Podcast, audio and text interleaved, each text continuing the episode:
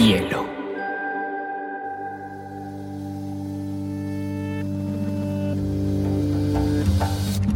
Coincide con la noción de estilo tal como se diccionario. La lectura debe ser una de las formas de la felicidad y no se puede obligar a nadie a feliz. Pero no tengo idea de lo que va a suceder después. Entonces un libro debe describir esa situación. Y digamos que lo es, el cuento se escribe así. Y a mí la, la cosa más importante que me ha pasado en la vida ha sido aprender a leer una pizca de exageración en esa frase.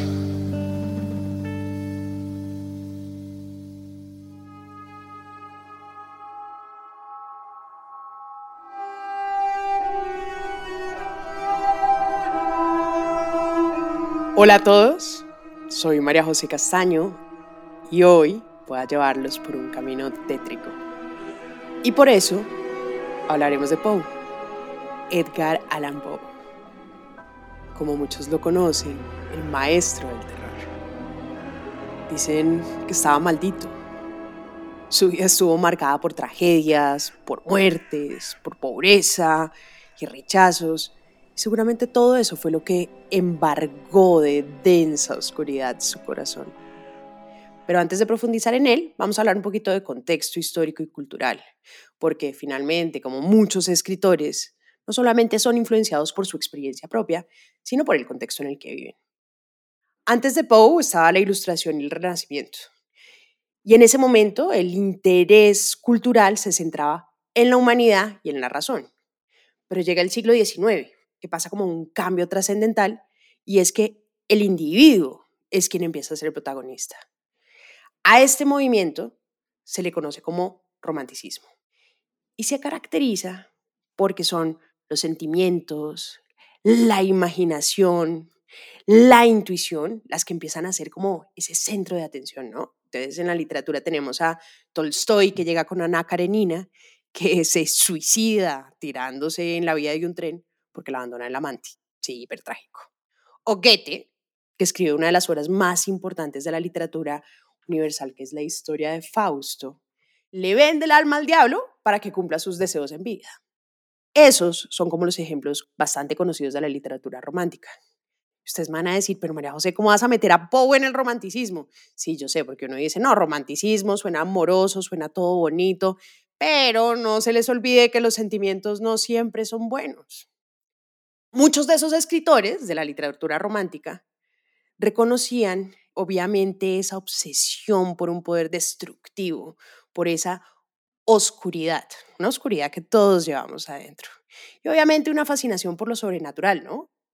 Y ahí sí entendemos que llegue nuestro amigo terrorífico Edgar Allan Poe.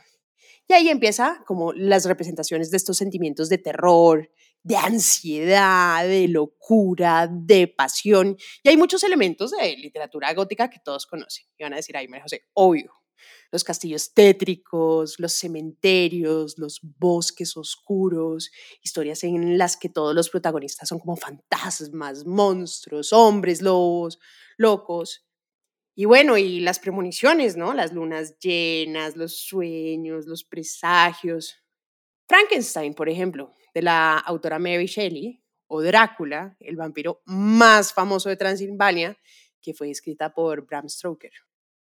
No hubiéramos tenido acceso a Poe si no hubiera sido además por Julio Cortázar, quien no solo se fascinó con sus historias, sino que tradujo toda su obra al castellano. Yo había empezado a leer a Edgar Allan Poe, los cuentos, en español, porque yo no sabía otro idioma, y eh, y los poemas en la famosa traducción de Blanco Belmonte, que era la única que había en español en aquel entonces. Y bueno, todo eso me había aterrorizado, los cuentos, y conmovido los poemas.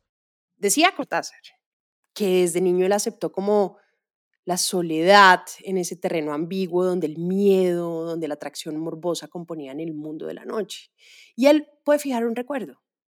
Él recuerda esa lectura clandestina a los ocho o nueve años de los cuentos de Edgar Allan Poe. Algunos buscan revistas de chicas desnudas, otros, como Cortázar y yo, buscamos para nuestras lecturas clandestinas.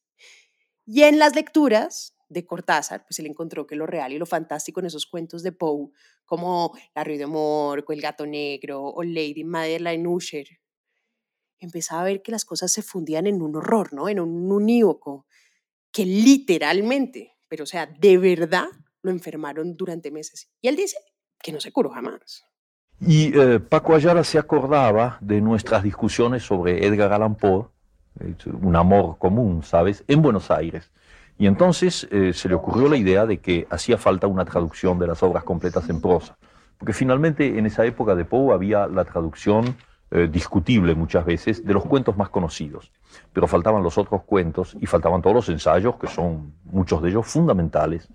Entonces me escribió ofreciéndome esa traducción y un contrato de la, de la universidad.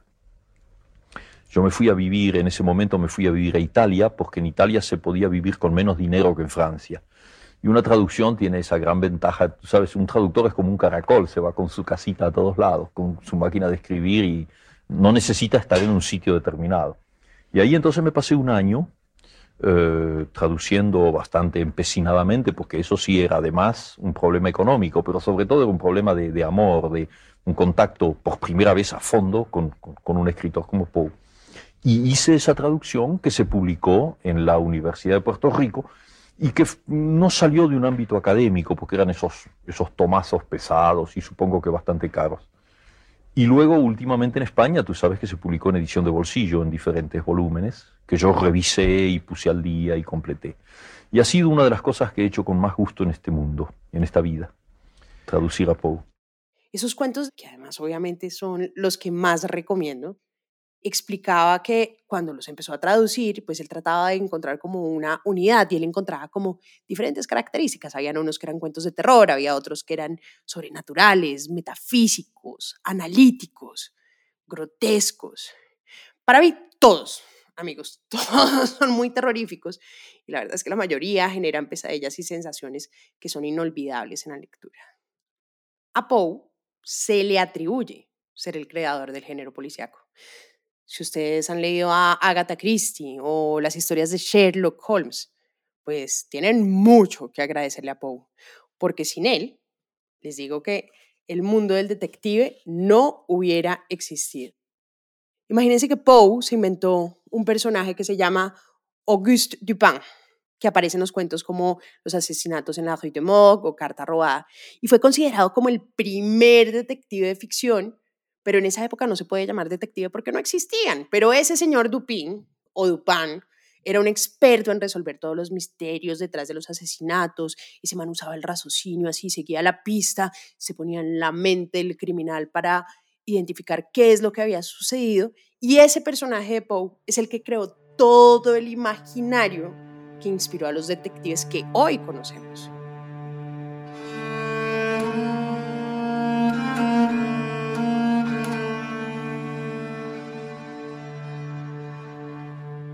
Les voy a contar un poco de la vida de Poe. Se cree, se cree, porque nadie sabe en realidad que nació el 19 de enero de 1809, pero no hay certificado de nacimiento, entonces hay un montón de discusión alrededor del tema. De hecho, el mismo Poe alimentaba esa polémica y envejecía y rejuvenecía dependiendo del momento y el lugar que yo ya quisiera uno. No sé si han visto ustedes fotos de Poe o imágenes, pero es más darks no, no, no, se ve de un darks en todas esas fotos, demacrado, pelinegro, despeinado así como con pelo de loco, el bigote así a lo hitleriano, color vampiro, mejor dicho, el mismo cuerpo de Poe es todo un icono gótico. Y para mí, si me preguntan, para mí fue el primer Darks. Si no saben quién es Darks, por favor, googlen ya mismo, hola, soy Darks, y les pongo un pedacito para que vean quién es Darks. Para ser Darks, tienes que pasar por cosas que te hagan ser darks. Si te oscurezcan por dentro para que te oscurezcas por fuera. Sí, tú que me estás viendo. Tú no puedes ser darks. O bueno, puede que sí, no sé quién seas. Pero hay gente que es darks y hay gente que no puede ser darks. No cualquiera puede ser darks. Nuestro darks literario fue una joven pareja de actores que era Elizabeth Arnold y David Poe. Les contaba que la vida de Poe estuvo marcada por puro drama. O sea, ni las novelas mexicanas tienen tanto drama como la vida de Poe. Su madre se muere cuando él era un bebé, el papá desaparece, los rumores dicen que también se muere, lo separan de los hermanos, queda huérfano, lo adopta una familia millonaria, pero millonaria, que es Johnny Francis, pero su padre adoptivo era malvado. tenía que ser malvado, obviamente, y a pesar de ser como uno de los hombres más ricos de la región, no le daba nada al pobre hijo adoptivo. Sea, lo manda hasta la Universidad de Virginia y ¿saben qué? Ni le da un peso para mantenerse. O sea, el pobre termina saliéndose de la universidad, volviéndose alcohólico, aficionándose a los juegos y pues todo mal, todo mal. O sea, empieza toda la ruina del pobre muchacho Poe. En 1831, pues después de que se fue al ejército, volvió, no sé quién, decide irse a Baltimore y dice, bueno, me voy a vivir con la tía y con su prima Virginia, que era, pues, que era una chiquita, tenía 11 años. Y Poe, pues llegó como de veintitantos y, saben que se enamora locamente de la prima. Sí, yo sé, un poquito creepy. Pero ahí empieza como a ejercer esa primera como carrera literaria, se gana unos premios literarios, empieza a escribir en varios periódicos, es redactor en Filadelfia, en Nueva York, y empieza su pésima, pésima fama, porque ese man sí que tenía enemigos, porque empieza como crítico literario. Y era de un cuchilla, pues, o sea, súper exigente, todo le parecía que estaba mal escrito, decía que todo lo que escribía todo el mundo era pésimo, pésimo. Y bueno, ahí empezó a ganarse sus primeros enemigos y volviendo a Virginia, que era la prima de las que les contaba, ¿se acuerdan? Bueno, se enamora de la pelada y él se casa con ella teniendo 27 años y ella 13. Y adivinen qué. Como es de malas el pobre Poe, la pelada tenía pésima salud y la pelada se muere a los 23 años. O sea, toda una tragedia griega, todo mal para Poe. Y pues de ahí vemos como de dónde viene toda esa fascinación por el mundo oscuro.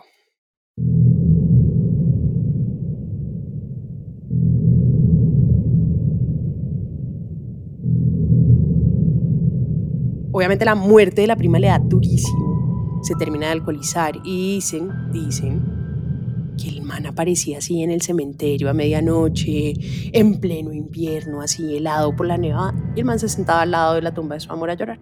Así o más triste. Esa muerte de Virginia lo impresiona tanto que empieza a escribir esa poesía tétrica, ¿no? Hay un poema muy famoso que es Annabel Lee, que dicen que es inspirado en su mujer, y como todas, todas, todas esas tragedias, pues obviamente todas esas tragedias de su vida terminan inspirando casi toda la obra asociada mucho con el horror y la muerte. Hay un cuento además que a mí me parece súper siniestro, El gato negro. Me acuerdo porque lo leí en el colegio y todavía guardo como la imagen en mi corazón que construyó ese libro y es obviamente un gato al que su amo como que su amo lo quería, pero en un momento dado como que le da un ataque de furia demoníaca, el man es un borracho y decide coger una cuchara y arrancarle el ojo. Después mata al pobre gato, lo ahorca, después lo mete, mejor dicho, le pasa todo al pobre gato y después termina asesinando a la esposa. Terminan siendo imágenes que uno queda, miren, consternado, totalmente traumatizado, pero no les cuento más la historia para no tirármela, porque sí hay que leerlo, pero ahí se empiezan a ver esos componentes psicológico y terrorífico, porque casi todos los personajes de Poe tienen como esa línea delgada entre la cordura y la locura. O sea, los manes empiezan a enloquecerse, empiezan a mostrar esa oscuridad del lado del corazón, de lo que yo debería sentir y no debería sentir, porque empiezo a pensar como en hacer el mal, ¿no? Amigos, yo sé que van a decir que soy un poquito exagerada, pero sí lo soy. Es un dios, está en todas partes. Donde uno menos se imagina, aparece un referente a él o a sus historias. Oigan, es que de verdad es un verdadero movimiento cultural. En la música está presente en muchos géneros y épocas. Por ejemplo, aquí. Es como un océano de fuego. Mi corazón se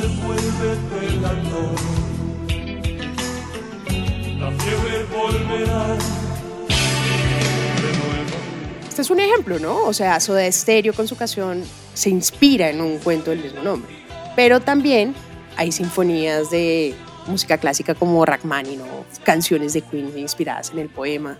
Y esa de Corazón del Ator, que es uno de mis cuentos favoritos y es también hiper macabro, es muy interesante leerlo porque es un tipo que empieza a enloquecerse por culpa de el ojo de un viejito con el que vive, con un viejito con el que vive y cuida. El tipo dice, yo no sé cómo, pero ese ojo me molesta, el ojo de buitre, el ojo de buitre, el tipo no me ha hecho nada, pero, pero, pero decide que lo voy a matar y entonces empieza pues de una manera a planear su asesinato con todo el cuidado del mundo, tratando además de mostrarle todo el tiempo al lector que él es un tipo cuerdo, pero que igual va a cometer el crimen. Y todo es culpa de ese ojo diabólico. pero el man es un personaje muy demente y después de matarlo, pues que llega la policía porque obviamente oyeron un grito. Los recibe en el cuarto, pues se hace el voz, se ríe, no sé quién, y empieza a oír el corazón tun, tun, tun del muerto delatándolo. Miren, es buenísimo. Hay que leérselo, hay que leérselo. Y volviendo a ese efecto cultural, porque obviamente esto que me genera a mí y que seguramente les va a generar a ustedes, se lo generó a toda una generación, obviamente vemos la presencia de Poe en el cine. Hitchcock, ese gran director de cine que llevó al cine las películas más icónicas de suspenso y thriller, como los grandes clásicos de Vértigo, de Psicosis.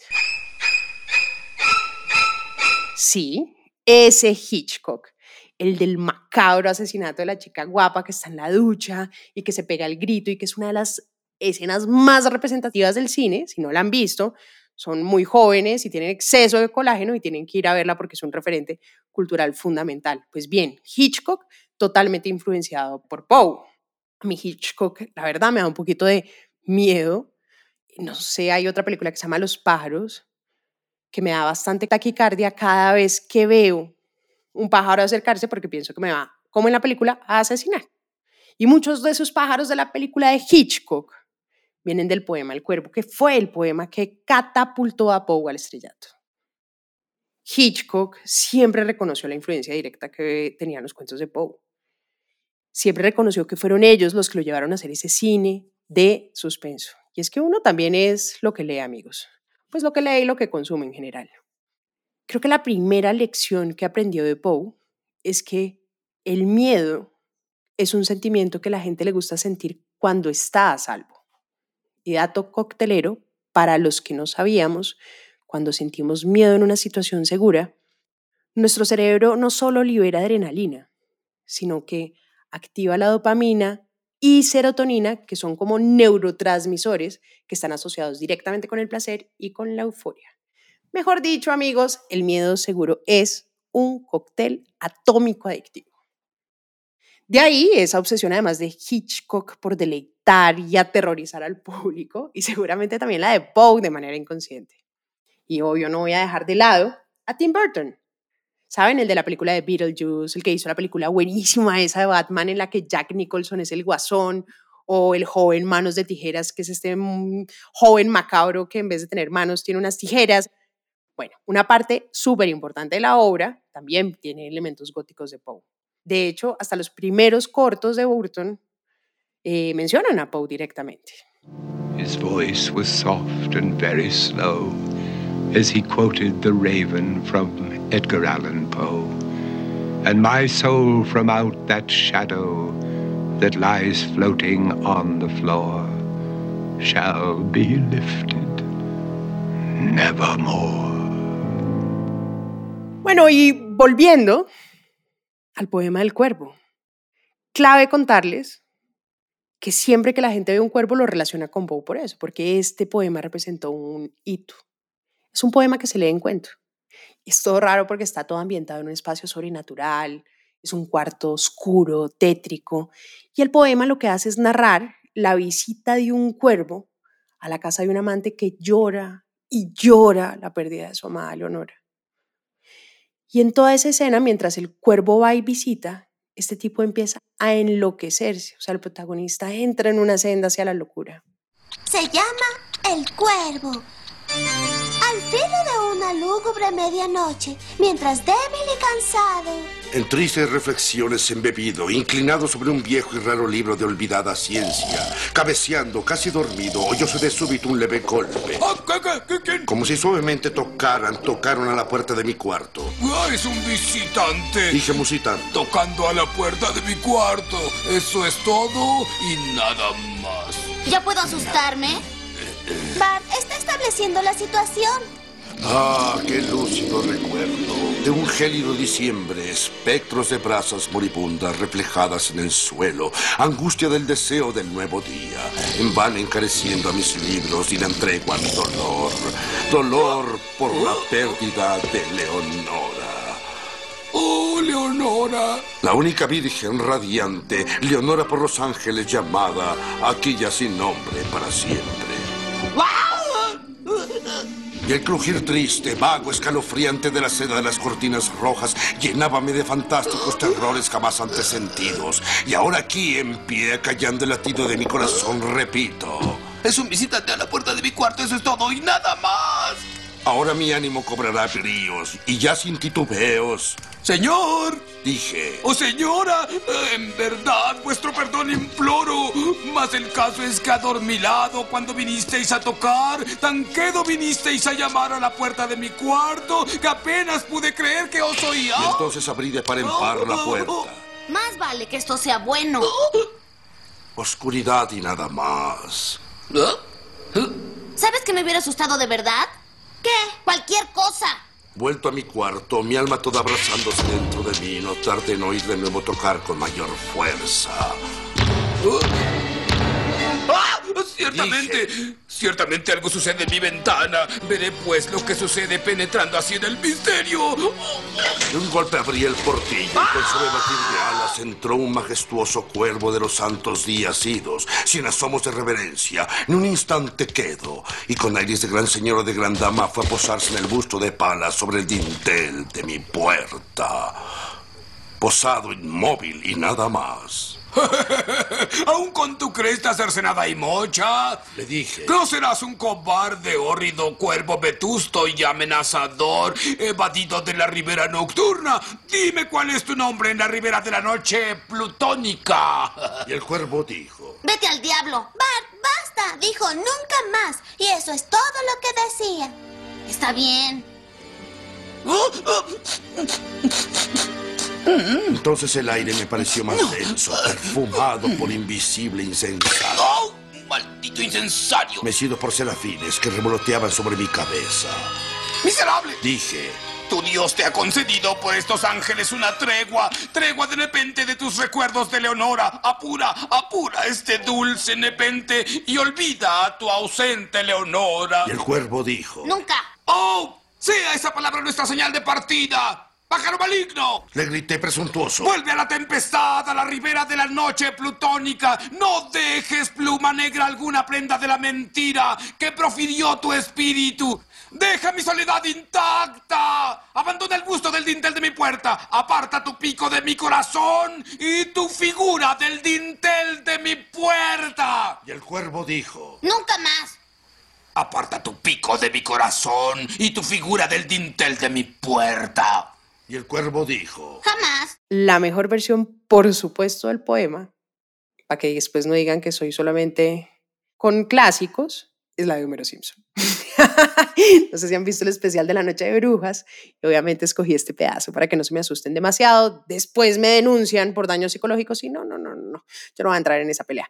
Ahora, obviamente, un poema en el que un cuervo habla y dice nunca más, nunca más, o en inglés nevermore, que también se vuelve el referente, cualquiera se vuelve loco. Creo que lo interesante de Poe es que sí, creó una obra envidiable. Fue la primer persona o el primer escritor que se dedicó al oficio de escribir. Casi que inventó los cuentos, porque en esa época nadie escribía historias cortas, solo novelas, solo las novelas eran como lo importante. Y también es responsable de algo que llaman la teoría de la unidad. Y significa que un texto tiene que tener dos reglas de oro. La primera es que cada palabra, cada palabra que hay en el cuento, tiene que contribuir a un propósito. Y la segunda es que debe leerse en una sentada. O sea, cada historia de Poe, ustedes se sientan y lo terminan rápido porque son muy cortas. Y esas dos reglas tienen una relación directa con la forma y el fondo. Y evidentemente todo tiene que aportarle a una unidad del todo, que así lo llama pues este personaje. Todas las historias además exploran esa paradoja del amor, de la culpa, de la locura, de la muerte, pero particularmente la capacidad de la mente humana para autodestruirse, la oscuridad de la mente humana.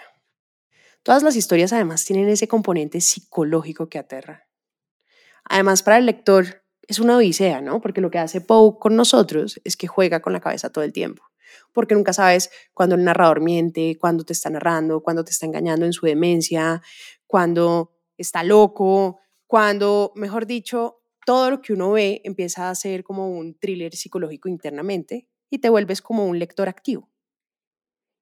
Y eso hace además que la contribución de Poe a la literatura sea enorme, sino que además lo ha llevado a todas las artes, como creador del género policíaco, detectivesco y muchos, muchos de sus cuentos asociados también a ser el inicio de la ciencia ficción. Y ahora, como Poe y como todo en Poe es un drama, ni se enteraría de su legado el pobre pelado. Se muere por ahí a los 40, miserable y solo. No, no, no, o sea, no se imaginan además la cantidad de teorías conspirativas que rodean la muerte del pobre Poe, porque lo encontraron un día divagando así en la calle, completamente perdido, un par de días después se muere. Que estaba drogado, que le había dado rabia, que lo envenenaron, que estaba loco, que lo asesinaron, que estaba alcoholizado, mejor dicho, todo se lo han inventado, pero obviamente un personaje como él no podía tener una muerte común, ¿no? Ese será otro de los grandes misterios de la literatura que amigos ya no vamos a resolver. Y bueno, y ya con este capítulo cerramos nuestra primera temporada de Biblioteca Personal. A todos los que nos han acompañado, muchísimas gracias. A Bielo por estar siempre presente y acompañándonos en la producción de estos episodios y a la tornamesa por patrocinarnos este espacio.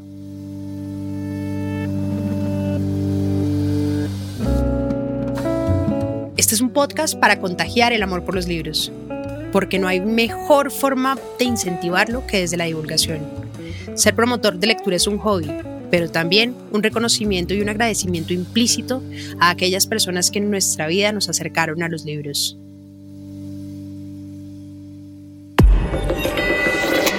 Hielo.